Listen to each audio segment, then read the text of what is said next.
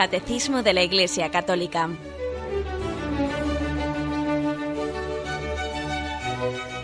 Un programa dirigido por Monseñor José Ignacio Munilla, Obispo de San Sebastián.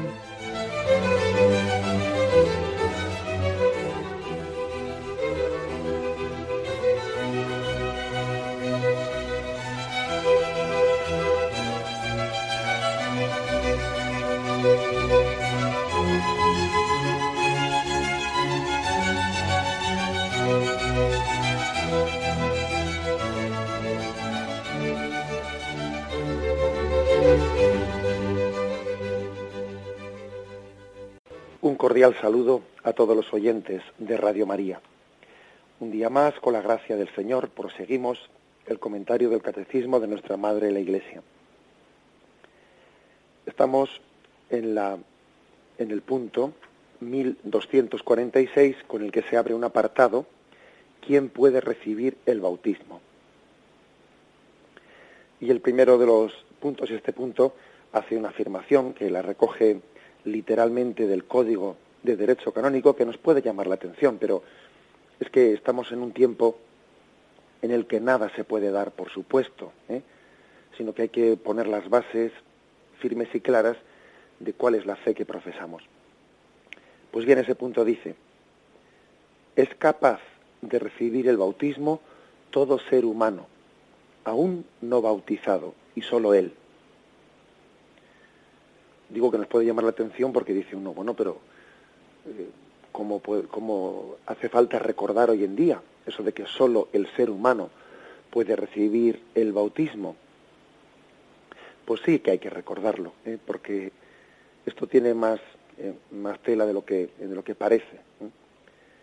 En primer lugar, fijaros que ha habido incluso históricamente, históricamente momentos en los que la administración del bautismo, por ejemplo, a los indígenas, a los indígenas cuando España descubre América y los misioneros comienza la evangelización de América y lógicamente en esa evangelización comienza la administración del bautismo a todos aquellos indios que, que se abrían ¿no? a la fe.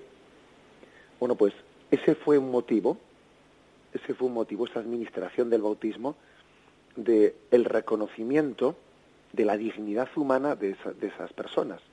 Porque cuando se comenzó a litigar ante la corona española si existía derecho o no existía derecho a esclavizar a aquellos hombres, aquellos indígenas, pues claro, los, había una parte de, de los españoles que habían acudido a aquel lugar que buscaban únicamente, pues no la gloria de Dios, sino no la evangelización, sino que buscaban de una manera pura y dura el beneficio económico y claro les interesaba pues que se permitiese la esclavitud de aquellos indios.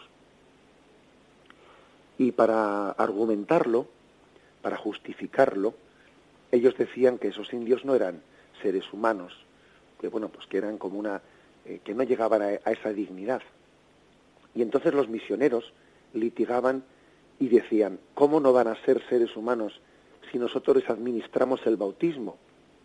Vamos a ver si, si están recibiendo la condición de hijos de Dios, tú como ahora les niegas que tengan la misma dignidad que tú y pretendes hacerlos esclavos. La corona española dio, dio la razón ¿no? a aquellos misioneros y se prohibió la esclavitud de aquellos indígenas. Y históricamente, es decir, a veces ha ocurrido que para que para poder reconocer la dignidad del hombre, el bautismo ha sido un instrumento, porque si alguien es hijo de Dios, ¿cómo no va a tener la misma dignidad humana? ¿Mm? Es lo que dice San Pablo también, porque ante Dios no hay ni esclavos, ni libres, ni ricos, ni pobres, ni de una etnia, ni de otra etnia, así aquellos que son hijos de Dios están hermanados. Las diferencias que hacemos los hombres, bueno, pues son inexistentes ante los ojos de Dios. Para Dios todos somos hijos suyos y el, el bautismo es, por lo tanto, un argumento de orden sobrenatural, de orden religioso, que fundamenta eh, la común dignidad de todos los seres humanos. si todos estamos llamados, ¿no? Si todos somos capaces de recibir la condición de hijos de Dios. Y además, si no podemos recibir otra condición de dignidad superior a esta, porque es que la condición de hijo de Dios supera toda cualquier condición, eh, cualquier título que un hombre pudiese recibir, si lo más grande que el hombre puede recibir es eso, entonces es que todos los hombres tenemos una común dignidad. No hay nadie que por nacimiento, que por cuna, o por, vamos, o, lo que podríamos decir por, por etnia o por lo que fuere, ¿no? Pues pueda partir de una condición superior a otra. No.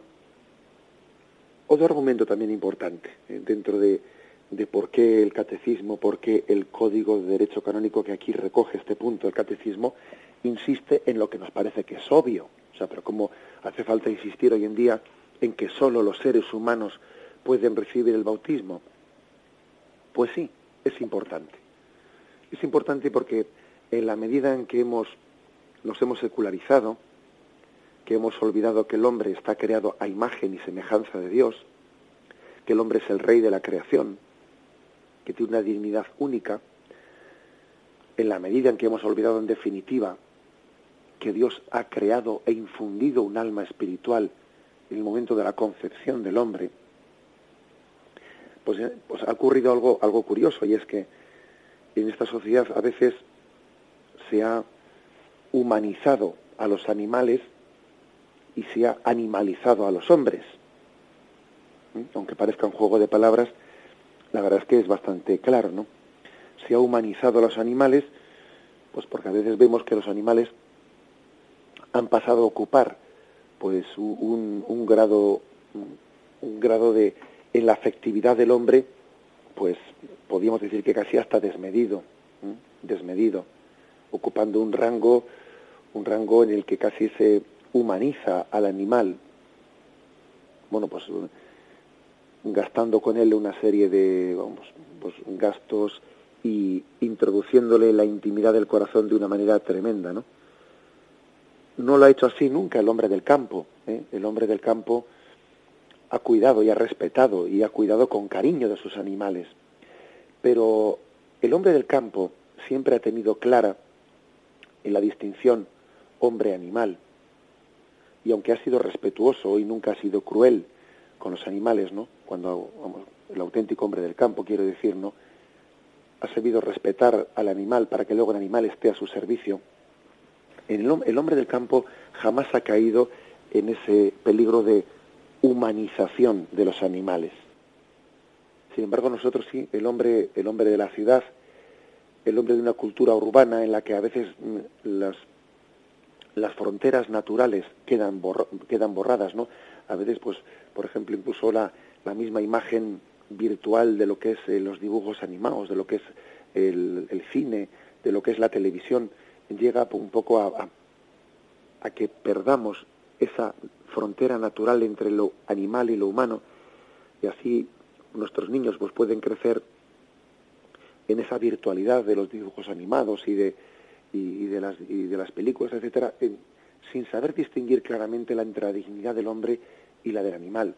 Pues viendo escenas en las que el hombre es malo y, un, y un animal es bueno y, y sin distinguir eh, confundiendo ambas cosas.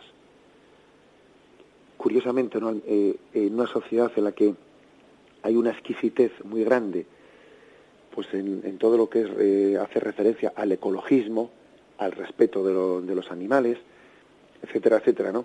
Pues al mismo tiempo es una sociedad en la que no se reconocen los derechos básicos de, de la ley natural y, de, y del derecho a la vida del ser humano. En esta sociedad, un, un ser humano está en un riesgo inminente de vida cuando está en el seno de su madre. El lugar más peligroso, en el que más peligro corre la vida del ser humano, es el seno materno. Eso estadísticamente podemos decirlo, ¿eh? porque la principal causa de muerte al año, ¿eh? pues es el aborto. ¿eh? Entre nosotros, y eso, eso pues hay que decirlo, que en España la principal causa de muerte es el aborto es el lugar, por lo tanto, en el que más peligro corre la vida del ser humano. Bueno, pues eso es una contradicción, que estemos en una sociedad con una sensibilidad ecologista tan grande, tan grande, ¿no? En la que nos acostumbramos a ver los programas mm, los televisivos en los que se nos habla de, el equilibrio ecológico, la vida de los animales y, y, son maravillosos, ¿no? Pero luego, sin embargo, somos insensibles, insensibles hacia la dignidad del ser humano. O sea, es decir, que estamos en una, en una confusión en la que por, por haber perdido los puntos básicos ¿no? Eh, de la afirmación de que el hombre, el hombre tiene una dignidad superior a la de los animales, porque está creado a imagen y semejanza de Dios, a diferencia de los animales. ¿eh? No es únicamente una criatura divina, es que es más que una criatura, es una criatura a semejanza de Dios. Cuando uno pierde, ¿no? Pierde ese, esos puntos de, partida, pues ocurre esto, ¿no? Pues que se humanizan a los animales indebidamente y se animalizan a los, a los hombres. Por eso no está de más, no está de más, ¿no? Pues esta afirmación del catecismo de que es capaz de recibir el bautismo todo ser humano y solo él, y solo él, dice. Bueno, pues al margen de, esta, de este confusionismo, del que, del que partimos, ¿no? Pues hay que decir que, que los sacerdotes, pues a veces hemos recibido simpáticas visitas de algunos niños, eh, simpáticas visitas que, que ya no se pueden eh, ni mucho menos encuadrar dentro de lo que he dicho hasta ahora, ¿no? sino que también se encuadra dentro de la inocencia de los niños. Estoy me acordándome de un niño que, me, que había recogido un pajarito pues caído de algún nido, que estaba malherido, etcétera, y el niño me entró a la iglesia y me pidió que si le bautizaba, le bautizaba al pajarito, ¿no? Pedía el, bautismo para ese pajarito. Y bueno, y, le explicaba, pues vamos a bendecirlo, mira, los animales les bendecimos en vez de bautizarles. ¿eh? Y el niño lo, lo, entendía perfectamente, pues claro que también dentro de la inocencia lo que es un niño, pues puede ser que, que confunda lo que es bautismo y lo que es bendición, pero se le puede explicar y lo entiende perfectamente. ¿eh? Entiende perfectamente que la Iglesia ha reservado para los animales la bendición. Acordaros de esa costumbre que tenemos, ¿no? Pues en, en, torno a la fiesta de San Antonio de Padua u otros eh, otros santos también que han que han tenido pues una vida de contacto con los animales y, y bueno y bendecimos, ¿no? Bendecimos a los animales y distinguimos claramente esa bendición del bautismo, porque el bautismo supone una un sujeto humano, un sujeto humano que es imagen y semejanza de Dios. ¿Qué pasaría si se bautizase un animal, por poner un ejemplo? Bueno, pues pasaría que no ha bautizo. No, porque no hay sujeto que lo reciba. No hay persona humana que lo reciba. Se habría hecho un gesto, pero un gesto que no tiene eh, efectividad, que pues es como si se bendice, como si se bautiza una máquina. Pues no, o sea, no hay sujeto humano eh, que reciba esa condición de hijo de Dios. Bien, como digo, son cosas básicas, pero es que estamos hoy en día en un momento, en un momento del pensamiento contemporáneo, en el que no hay que dar nada por supuesto, sino que hay que poner los fundamentos, los fundamentos bien puestos de, pues del pensamiento cristiano. Hace otro matiz también este punto, ¿eh? un matiz. Es capaz de recibir el bautismo todo ser humano, aún no bautizado porque digamos que una persona que ya ha sido bautizada, pues no puede volver a ser bautizada.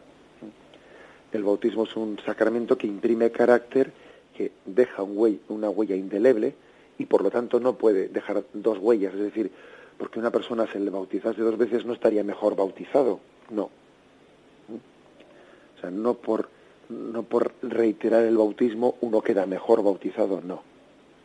No lo sé, no, sencillamente el bautismo es único e irrepetible, ¿eh? irrepetible. La Iglesia únicamente repite un bautismo bajo condición, se dice, cuando tiene una razonable duda de que el primer bautismo que, recibió una persona pudo ser inválido o pudo carecer eh, de una validez de forma. En ese caso, bueno, pues mm, se permite una reiteración del bautismo por si acaso el primero no fue válido y en ese caso si hubiese sido válido el primero pues el segundo pues lógicamente no tiene efectividad porque ya lo tuvo el primero bien dejamos pues aquí esta la reflexión de este primer punto 1246 hacemos un breve momento de reflexión y continuamos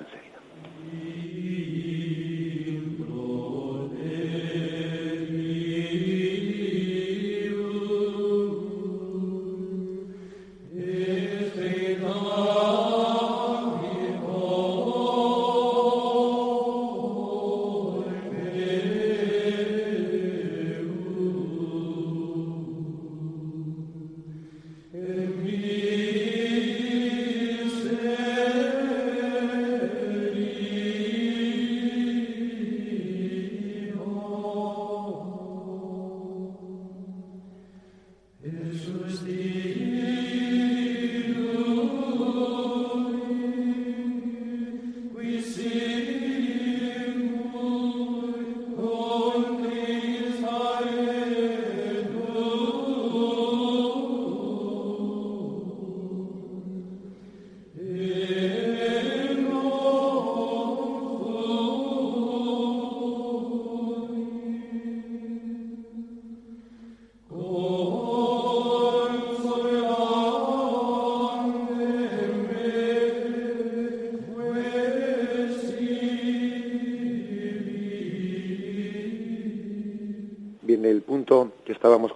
Era quién puede recibir el bautismo. Aquí, a partir de este momento, el catecismo nos habla del bautismo de los adultos para luego pasar al bautismo de los niños. Dice el punto 1247. En los orígenes de la Iglesia, cuando el anuncio del Evangelio está aún en sus primeros tiempos, el bautismo de adultos es la práctica más común. El catecumenado preparación para el bautismo, ocupa entonces un lugar importante. Iniciación a la fe y a la vida cristiana. El catecumenado debe, disponer a recibir el don de Dios en el bautismo, la confirmación y la Eucaristía. Bueno, una afirmación pues eh, de principio que es que, vamos, me refiero a una explicación histórica, el hecho de que lógicamente al comienzo en los inicios de la Iglesia la mayoría de los bautismos eran bautismos de adultos, porque se trataba de expandir el cristianismo entre, entre los habitantes del Imperio Romano, que no eran cristianos, lógicamente, y por lo tanto las adhesiones al, a la Iglesia Católica suponían el bautismo de los adultos. Aunque vamos a ver también, más tarde veremos cómo esas adhesiones también se hacían en la mayoría de los casos adheriéndose la familia entera, o muchas veces por lo menos, incluidos los niños también, y se bautizaban. Bien, pero mayoritariamente el bautismo de los que se iban convirtiendo era bautismo de los adultos. Y se adentraban en, un proceso, en un proceso muy importante en la Iglesia, que se llamaba el catecumenado. Tuvimos ocasión ya en los, en los días precedentes de hacer una explicación de cómo era el catecumenado ¿eh? en, la, en la iglesia primitiva, qué pasos tenía, etcétera. Pero bueno, hay que decir que creo que esto se entiende perfectamente, que la iglesia siempre ha, entendido que la recepción del don de Dios requiere una preparación del hombre. Es verdad que el don de Dios supera nuestra preparación. O sea, recibimos de Dios, de Dios un don muy superior, ¿no? A, nuestra capacitación para ello. Pero eso no quiere decir que haya que abusar y no haya que prepararse. Por ejemplo, cuando decimos al comienzo de la Santa Misa, antes de celebrar los sagrados misterios, reconozcamos nuestros pecados. Señor, yo no soy digno de que entres en mi casa, decimos más tarde, ¿no? Bien, somos conscientes de que por mucho que nos hayamos purificado, seguimos siendo indignos del don de Dios. Bien, pero eso no quiere decir que no haya que purificarse, eso no quiere decir que no haya que prepararse. Sería un abuso del don de Dios el que no existiese un catecumenado o una catequesis anterior o posterior al bautismo, ¿no? Porque los dones de Dios deben de ser acogidos. Y el catecumenado, pues, pues era en la Iglesia todo un proceso de preparación y además no corto, sino intenso, ¿eh? intenso para disponernos a recibir el don del bautismo, la confirmación y la Eucaristía. Continúa el 1248. El catecumenado o formación de los catecúmenos tiene por finalidad permitir a estos últimos, en respuesta a la iniciativa divina y en unión con una comunidad eclesial, llevar a su madurez su conversión y su fe. Se trata de una formación y noviciado debidamente prolongado de la vida cristiana, en que los discípulos se unen con Cristo, su Maestro. Por lo tanto, hay que iniciar adecuadamente a los catecúmenos en el misterio de la salvación, en la práctica de las costumbres evangélicas y en los ritos sagrados que deben celebrarse en los tiempos sucesivos e introducirlos en la vida de fe, la liturgia y la caridad del pueblo de Dios. Con una explicación hermosa sobre qué es el catecumenado o el catecismo, ¿eh? que también nosotros lo llamamos con ese nombre, el proceso de catequético. Se ha hecho antes del bautismo o se ha hecho después del bautismo, como es en, en el caso de los que hemos sido bautizados de niños, pues la explicación es la misma. Tiene por finalidad, dice este punto, responder a la iniciativa divina. Dios ha tenido siempre la iniciativa. Él nos ha elegido a nosotros antes que nosotros a Él. Ahora bien, supone una respuesta. No hay llamada sin respuesta. Dice que una cosa muy interesante. Dice que el catecismo, el catecumenado, es una formación y un noviciado. Fijaros que nosotros la palabra noviciado tradicionalmente pues la hemos reservado pues para la formación de los religiosos, ¿no? Que antes de hacer los votos, antes de profesar los votos, hacen un, un noviciado. Y entonces se distingue aquí dos cosas que se suman. Es una formación y es un noviciado. Fijaros, las clases de religión, las clases de religión que se imparten dentro del, bueno, pues del, del currículum escolar de un niño o de un adulto, las clases de religión tienen únicamente el primer aspecto, son formativas. Es una formación de cultura religiosa. Alguien que aprende la, la religión católica en el colegio está recibiendo una formación importante para que conozca la historia, conozca las raíces de nuestra historia, conozca nuestra cultura, conozca el arte. Es que si no se recibe clase de religión, uno incluso culturalmente ignora muchas cosas que nos rodean. Es ignorante de, de su cultura y de su historia. Bien, pero es que el catecismo es algo más. El catecumenado no solo es una formación, sino dice aquí formación y noviciado. Aquí se añade un aspecto más, porque en el catecumenado el catecismo no solo, que también, ¿eh? pero no solo busca aprender cosas sobre la religión, sino busca un noviciado, es decir, una relación personal con Cristo, en la que uno se deje amar y responda a esa llamada de amor, en la que uno se introduzca en la oración.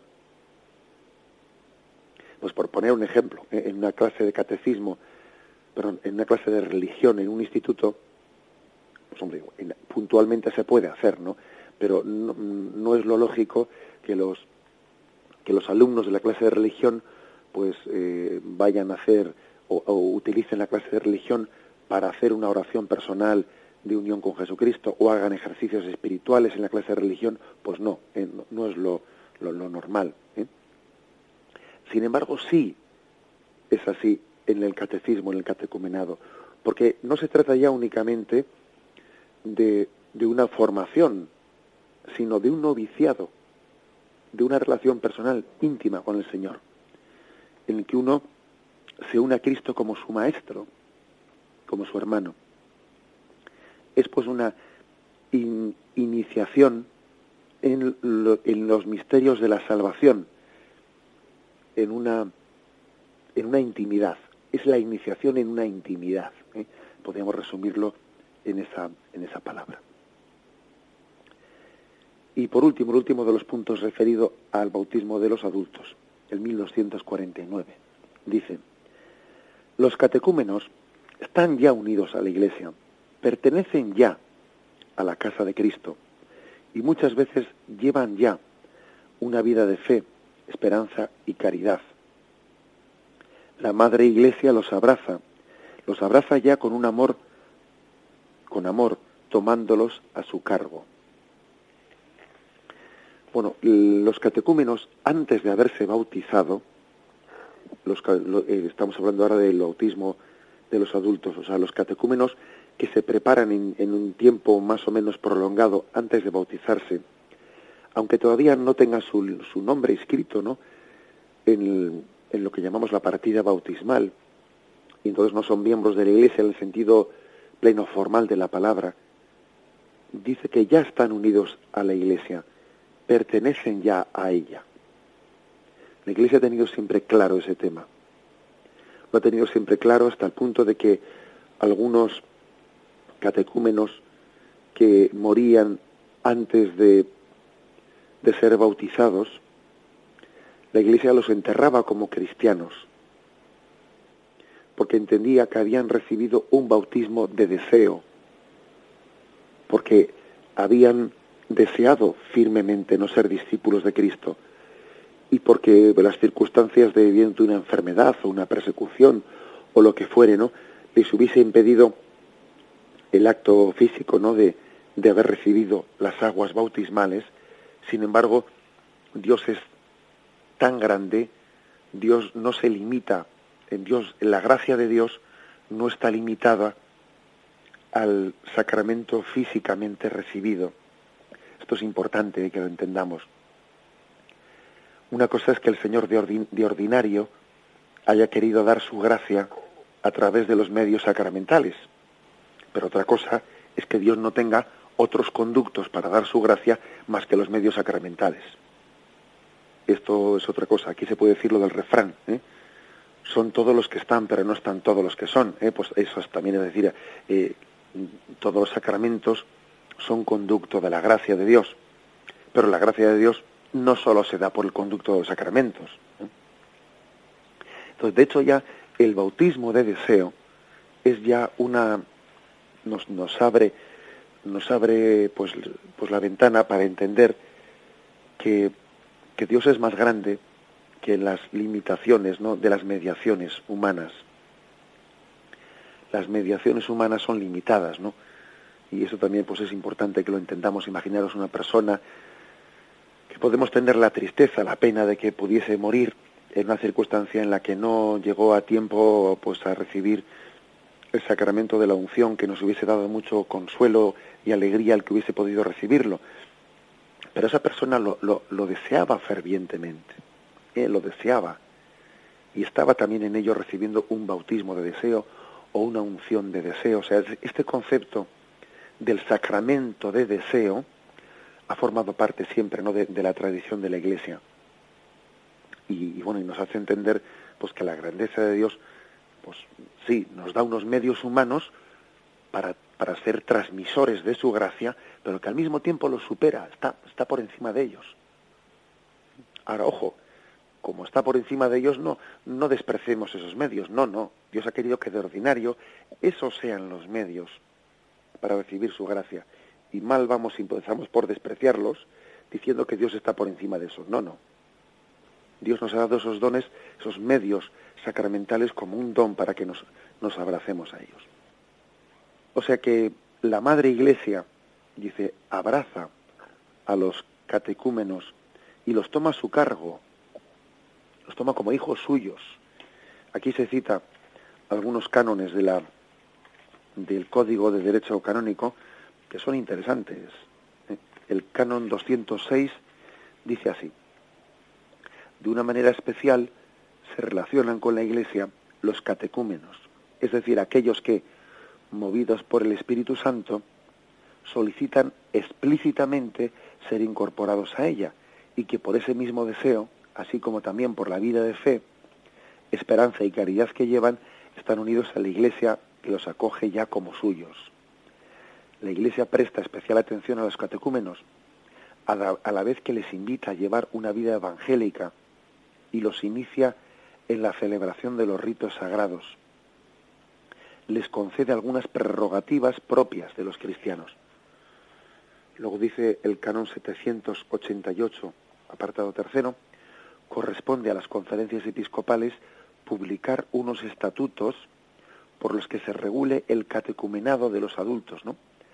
determinando qué obligaciones deben cumplir los catecúmenos y qué prerrogativas se les reconocen.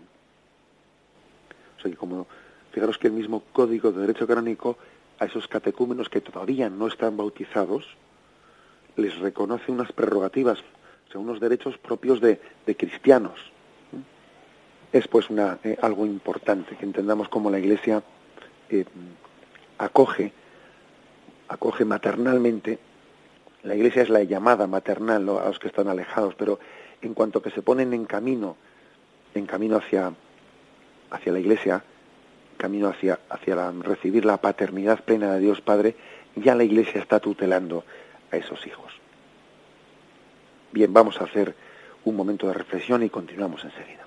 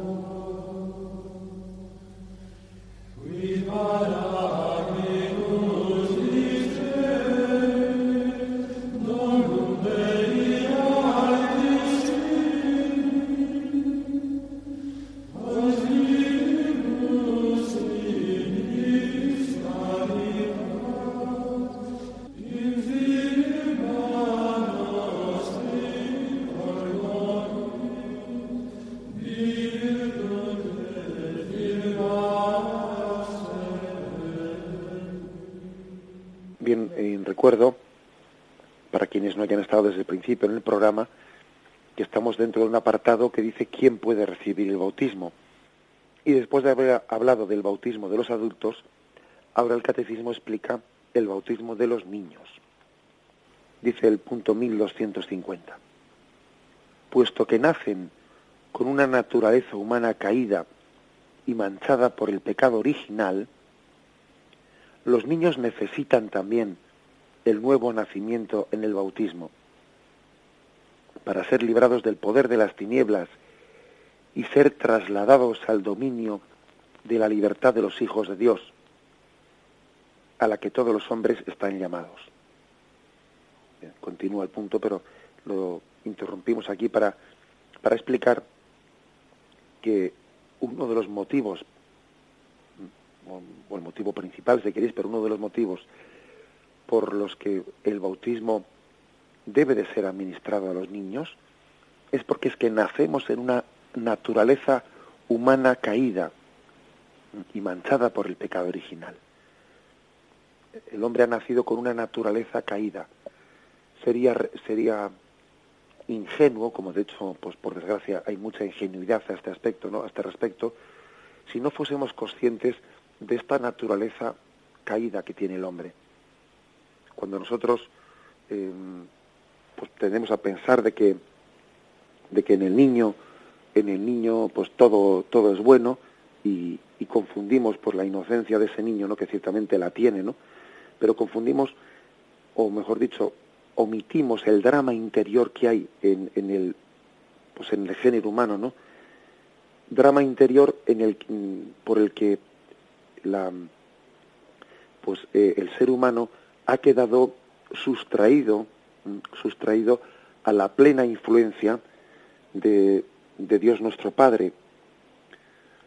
Digo plena porque, pues claro que sí, en parte estamos ¿no? bajo, bajo esa paternidad de Dios que cuida del hombre, pero también es cierto que el hombre está, desde su nacimiento, está bajo el influjo también del príncipe de las tinieblas, que tiene eh, un cierto influjo sobre el hombre acordaros de cómo cuando explicábamos las partes del sacramento del bautismo, recordamos cómo al comienzo de la celebración la Iglesia hace un exorcismo sobre el niño, pidiendo también que sea templo de Dios, que sea liberado de toda influencia, y no se refiere aquí a, a posesiones diabólicas en ese sentido, no, se refiere a una influencia espiritual que Satanás tiene sobre el género humano precisamente porque, porque hemos nacido en ese estado de naturaleza caída, ¿no? que la fe católica llama el estado del pecado original. No se trata de un pecado personal, no, pero sí es verdad que se trata de un estado de pecado. Un estado de pecado. Yo a veces he puesto el ejemplo, el ejemplo gráfico de que, bien, si, si uno de nosotros estamos en invierno en una habitación y si uno de nosotros pues abre, abre la ventana, pues hombre, el responsable, digamos, directo de haber abierto esa ventana es él, ciertamente, sí, pero el frío y el catarro lo agarramos todos los que estamos en esa habitación. Porque hay una hay también una unión de destino en el género humano, eh, por la que los actos de uno tienen influjo en los otros. Y es verdad que el pecado personal lo cometieron Adán y Eva, pero es verdad también que el influjo de ese pecado se ha transmitido ¿no? por generación en la, en, la, en la naturaleza humana. Y todos hemos nacido en esa condición de pecadores, ¿no? Todos somos pecadores por naturaleza. Por eso digo que es muy ingenio, eh, hay, hay que tener cuidado frente a una especie de ingenuidad antropológica o pedagógica que está muy extendida entre nosotros, que parece que viene como a decir que, todo, que, el, hombre es bueno por naturaleza y por lo tanto cualquier, eh, mm, pues digamos, impulso espontáneo de un niño, eh, pues es perfectamente bueno, porque en toda la espontaneidad se manifiesta la, inocencia del niño. Pues no es verdad, eh, no es verdad que la espontaneidad es signo de bondad, pues no es verdad, porque también captamos desde el principio que en esa espontaneidad hay mucho egoísmo, y es curioso que un niño lo primero que aprende a decir es esto es mío. Y hay que enseñarle y tener mucha paciencia con él hasta que el niño aprenda a decir, toma, esto para ti. Eso casi es un acto heroico. Un acto heroico en el que el niño aprende a olvidarse de sí mismo y a entregar algo generosamente, ¿no? Luego tengamos cuidado con esa ingenuidad antropológica, esa ingenuidad así pedagógica, una pedagogía ingenua, en la que parece que el hombre es bueno por naturaleza y por lo tanto lo que hay que hacer es educar en la espontaneidad a todo el mundo. Bueno, eso, eso, eso es una ingenuidad. El hombre nace, ¿no? Con una naturaleza caída y hay un drama, un drama en el que lucha la gracia de Cristo contra, contra el imperio de Satanás, contra ese principado de Satanás. Y Cristo quiere liberar al hombre.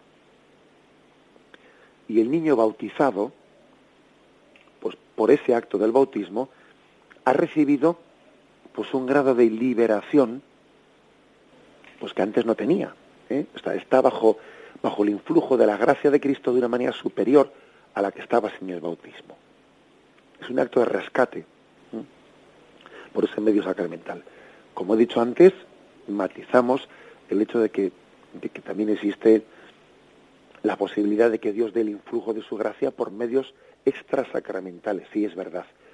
Pero es que sería muy, eh, muy atrevido por nuestra parte el hecho de que lo supongamos fácilmente, llevándonos incluso como a quitarle el grado de necesidad a los conductos que Cristo mismo ha instituido para dar su gracia.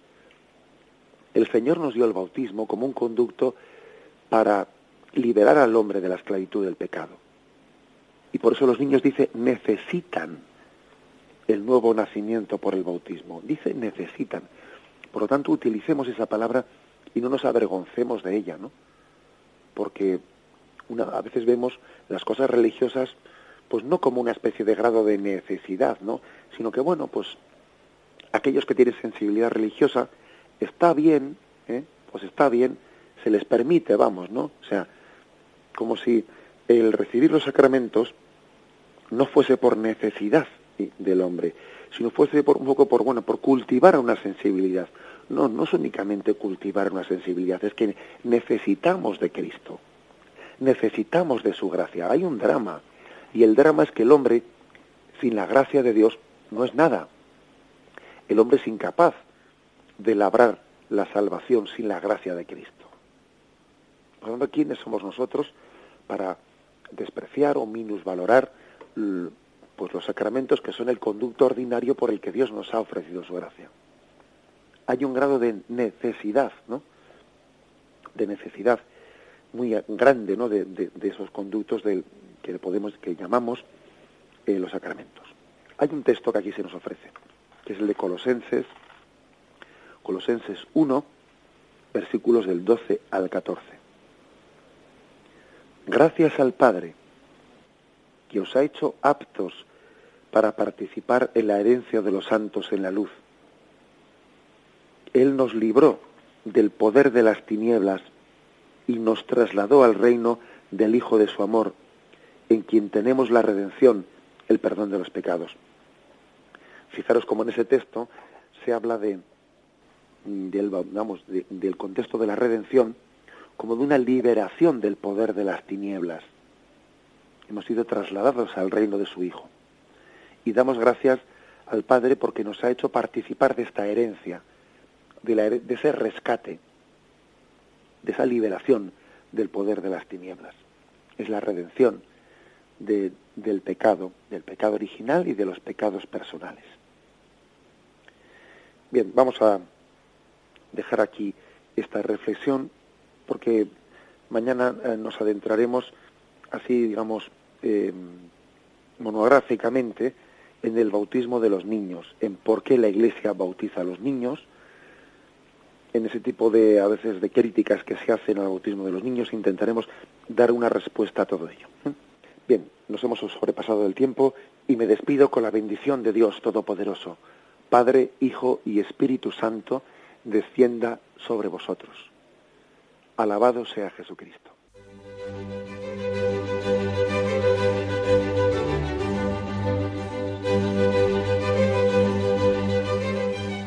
Finaliza el Catecismo de la Iglesia Católica, un programa dirigido por Monseñor José Ignacio Munilla, obispo de San Sebastián.